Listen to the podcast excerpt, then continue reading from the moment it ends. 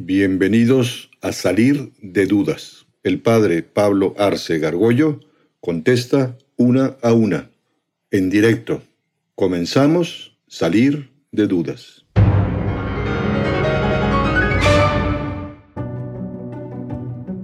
¿Por qué si María eh, tuvo un hijo, que pues al final ya fue Jesús, este, mm, pero estaba con José y estaba casada con José, porque no tuvo relaciones sexuales. Si al final del día eso es lo que la iglesia pues nos, nos pide y nos impulsa a estando casados a vivir la, la castidad la soltería, pero también en el matrimonio, ¿por qué no?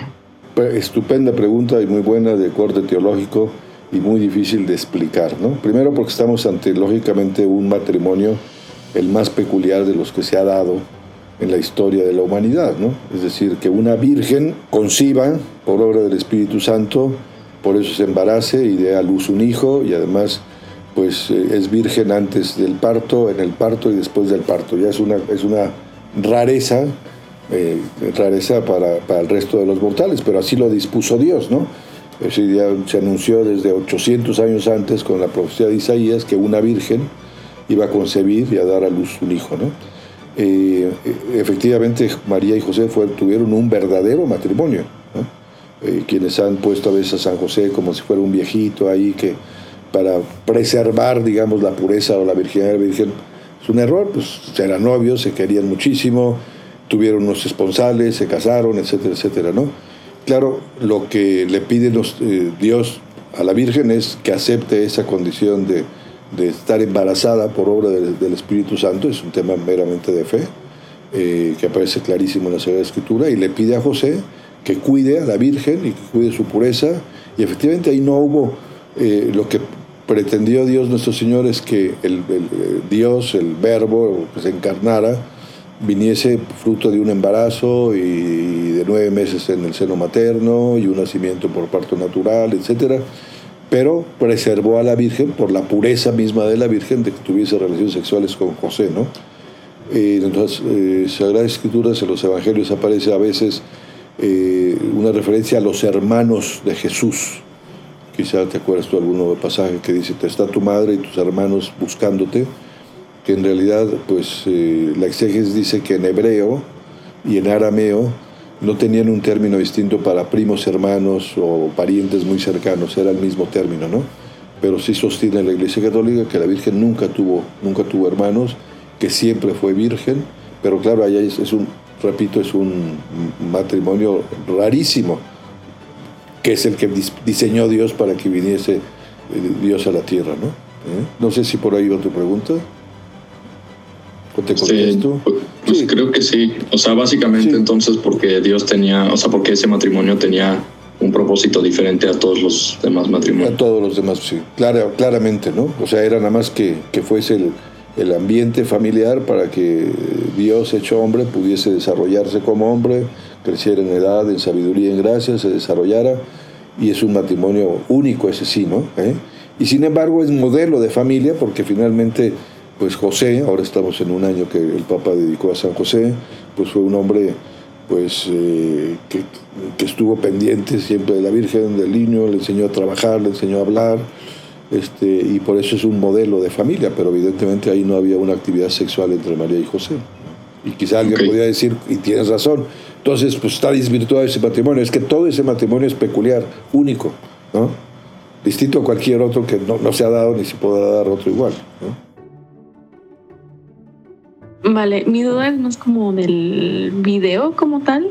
Este, yo sé que usted lo mencionó, pero solo como quería saber. En las palabras del inicio menciona la palabra free y en los subtítulos pone gratuito, pero yo lo que me quedé con la duda es que si es free de gratuito o es free como de libertad, ¿no? Es como mi duda que De las dos cosas. Muy bien, muy buena, qué buena observación. Es decir, ¿cuándo no es gratuito el sexo? Cuando pagas. pagas. ¿En dónde pagas? Pues en un prostíbulo, en una cosa así, ¿no? Ok. Evidentemente ese es un sexo meramente animal, meramente lujurioso, ¿no? Ni se, es más, ni se sabe el nombre ni nada, no hace falta, yo tengo sexo, vámonos y ahí me voy, ¿no? pero es free en otro sentido, es no solamente ahí. Por ejemplo, en, a ver, al que, cualquiera que quiera contestarme esta pregunta, en un matrimonio bien constituido, católicos buenos, en donde no es free el sexo. ¿Qué, qué, ¿Cuándo sería no, no free, no libre del todo? A ver, ¿quién quiere contestar? Es cuando se compran anticonceptivos, ¿no? Bueno, no, no, o sea, tiene, quiere tener sexo, pero está, no, no, es, no, es, no es free, no es espontáneo, no es gustoso, porque está condicionado. alguno de ellos no quiera.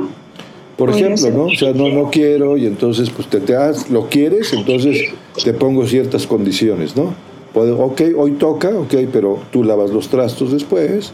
Ah, quieres, me llevas al cine, me llevas a cenar y de postre te doy chance de que tengas. Eso ya, es, ya no es free.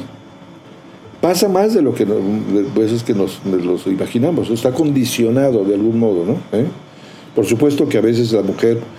Hay una cosa que se llama el débito conyugal, que es la obligación. Cuando uno se casa, se entregan uno al otro, ya no se pertenecen, los dos forman un una sola carne, un solo cuerpo. De tal manera que si una de los dos dice, oye, quiero en este momento tener un acto sexual, el otro tiene una obligación grave de, prestarse para tener ese acto sexual. A tal grado que se llama débito conyugal y es, es, grave. Si, yo, si una de las partes se niega, pues está cometiendo una falta grave. Siempre y cuando la petición sea razonable. Oye, realmente me duele la cabeza. Ahora, si le duele a la mujer la cabeza 30 días seguidos, pues hay que llevar, darle aspirinas este, y tal para que no le duele Sí se entiende, o sea, tiene que ser free, tiene que ser verdaderamente espontáneo, ¿no? Eh, bueno, pero ahí también se vale el hoy no tengo ganas y ya. Sí, pero es un tema que hay que, sí, nada más que en principio, si tú ya estás casada, tu cuerpo le pertenece a tu marido. Y él puede decir, no, yo sí tengo ganas, ¿no? Evidentemente, evidentemente es un asunto consensuado, ¿no? Pero, pero, pero tienes que darle un motivo. O sea, a veces eh, eso es una cosa maravillosa en el matrimonio. El matrimonio también es un seguro para evitar el egoísmo. Es como, porque no puedo ser egoísta, porque si yo soy egoísta voy a echar a perder mi matrimonio. Porque si la más, no, es que ahorita no tengo ganas, no, es que ahorita estoy viendo el fútbol. Oye, bueno, pues lo hacemos al, al rato, ¿no? Digo, es dialogable, pero si es una negación total, eh, falta el débito conyugal, quiere decir, eso es una cosa interesante, que quienes se casan, pues muchas veces pues tienen que ser conscientes. O sea, yo me estoy entregando cuerpo y alma como persona y le pertenezco a la otra parte. Es muy fuerte. ¿No te parece, Regina?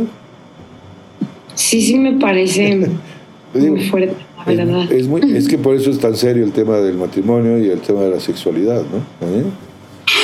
A ver, sí está cañón, pero yo creo que también es cuestión de lo que usted dijo, padre, que pues lo dialogues con tu esposo por supuesto. No, siempre, todo es, tiene que ser en función del diálogo. Por eso comentaba yo que el tema anticonceptivos o lo que todo el, eh, condones o DIU tiene sus peligros porque es muy fácil, sobre todo más en la mujer, que el hombre abuse de su propia mujer, que el hombre viole a su mujer. ¿no? Se da mucha violación a, las, a las esposas, ¿no? porque llega el marido medio borracho, este, valentón y pues como es más fuerte, pues obliga a la mujer y la viola.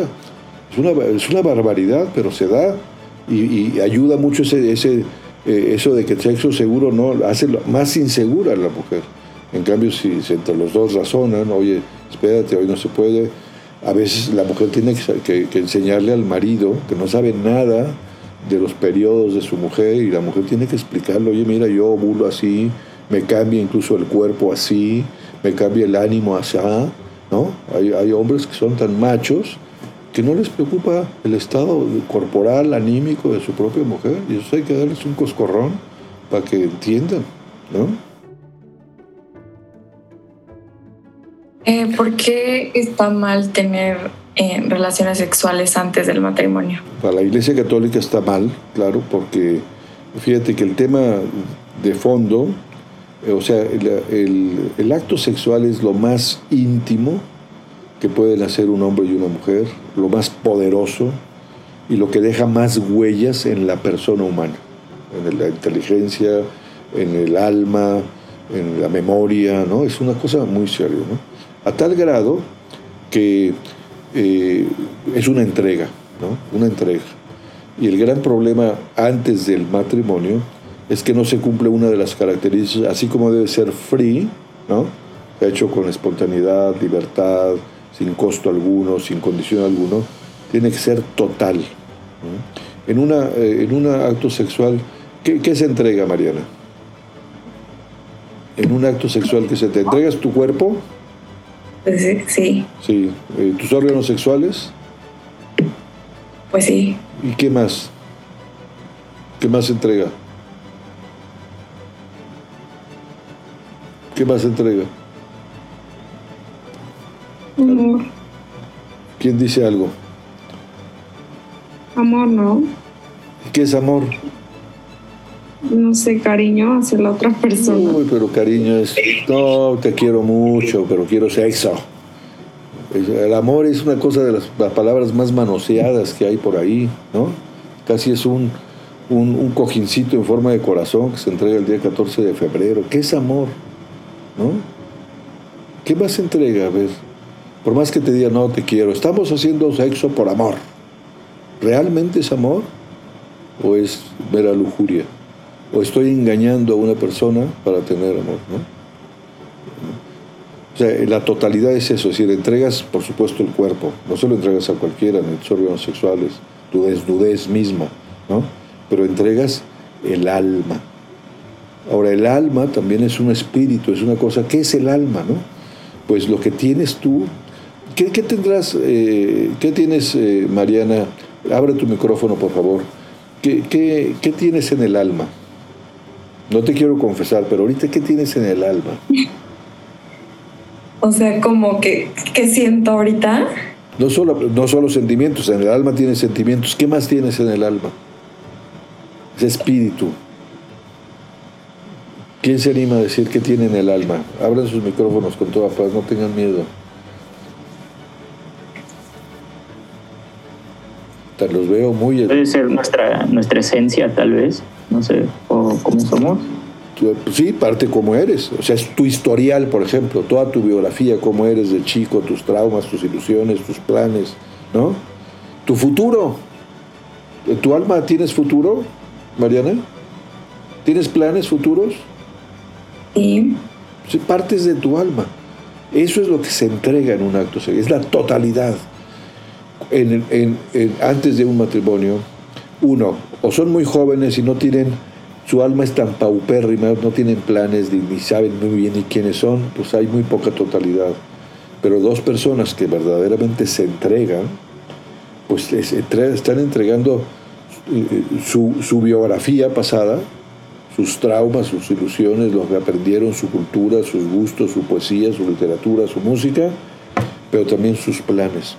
Dos personas que se casan dicen, yo contigo porque te quiero me voy al fin del mundo, me da igual si engordas, si te arrugas, si hay dinero, si no hay dinero, si viene un hijo, si viene enfermo. Contigo voy hasta el fin del mundo.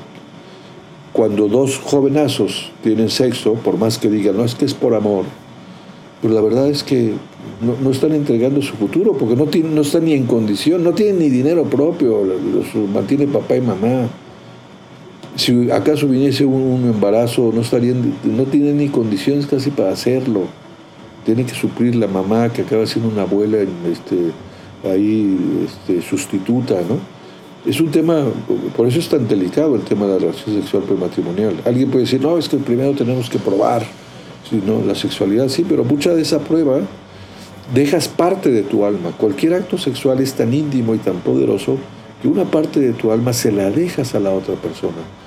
Y pasa muchas veces que dicen que es por amor, se quieren mucho unos noviecitos, pero al rato pues hay un pleito, generalmente hay pleitos porque finalmente acaba habiendo un egoísmo en la, parte sexual, que es muy satisfactoria y, engancha mucho porque hay todo una carga instintiva muy fuerte, pero pues luego rompen. Y la, dejaste una parte de tu alma en la otra persona. Romper cuesta mucho, hay una codependencia afectiva cuando empieza a haber sexo que luego es muy difícil, hay pleitos y siguen ahí pues teniendo sexo, ¿no? Y al finalmente se separan, quedan heridas las almas.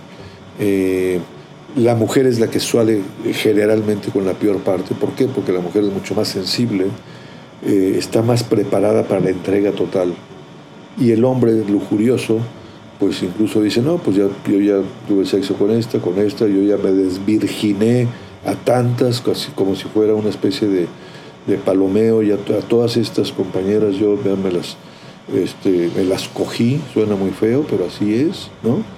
Entonces, es, es un desastre, ¿no? Porque por eso la sexualidad es una cosa tan poderosa, tan íntima, es más, tú no le entregas, si tú tienes una cuenta de, cheques, de, banco, ¿a poco haces a la otra parte que, que, comparta tu dinero? No, no es mi dinero. Y hay estas cosas. Hay gente que no da eso, pero da algo más que su cuerpo, su alma. Es, muy fuerte, ¿no? Ese es el tema, el, tema de fondo de la relación sexual. Eh, hoy, como dicen, no, pues todo el mundo lo hace, sí, pero no, no se dan cuenta del daño profundo que genera luego en las almas que están heridas, ¿no? desgajadas, no significa que unos novios que tengan sexo luego acaben casándose, sí. Nada más que ese sexo que tuvieron previo es un sexo siempre con miedo, un sexo tenso, porque los van a cachar, porque va a haber un embarazo, ¿no?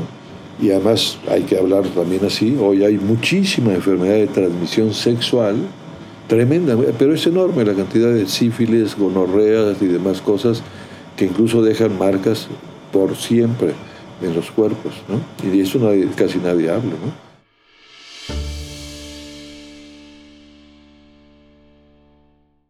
Atrévete a preguntar. Envía tus preguntas por correo electrónico a salir de dudas seguido arroba juandiegonetwork.com. Dinos también si quieres participar en vivo en una sesión por Zoom. Está claro, hay que salir de dudas.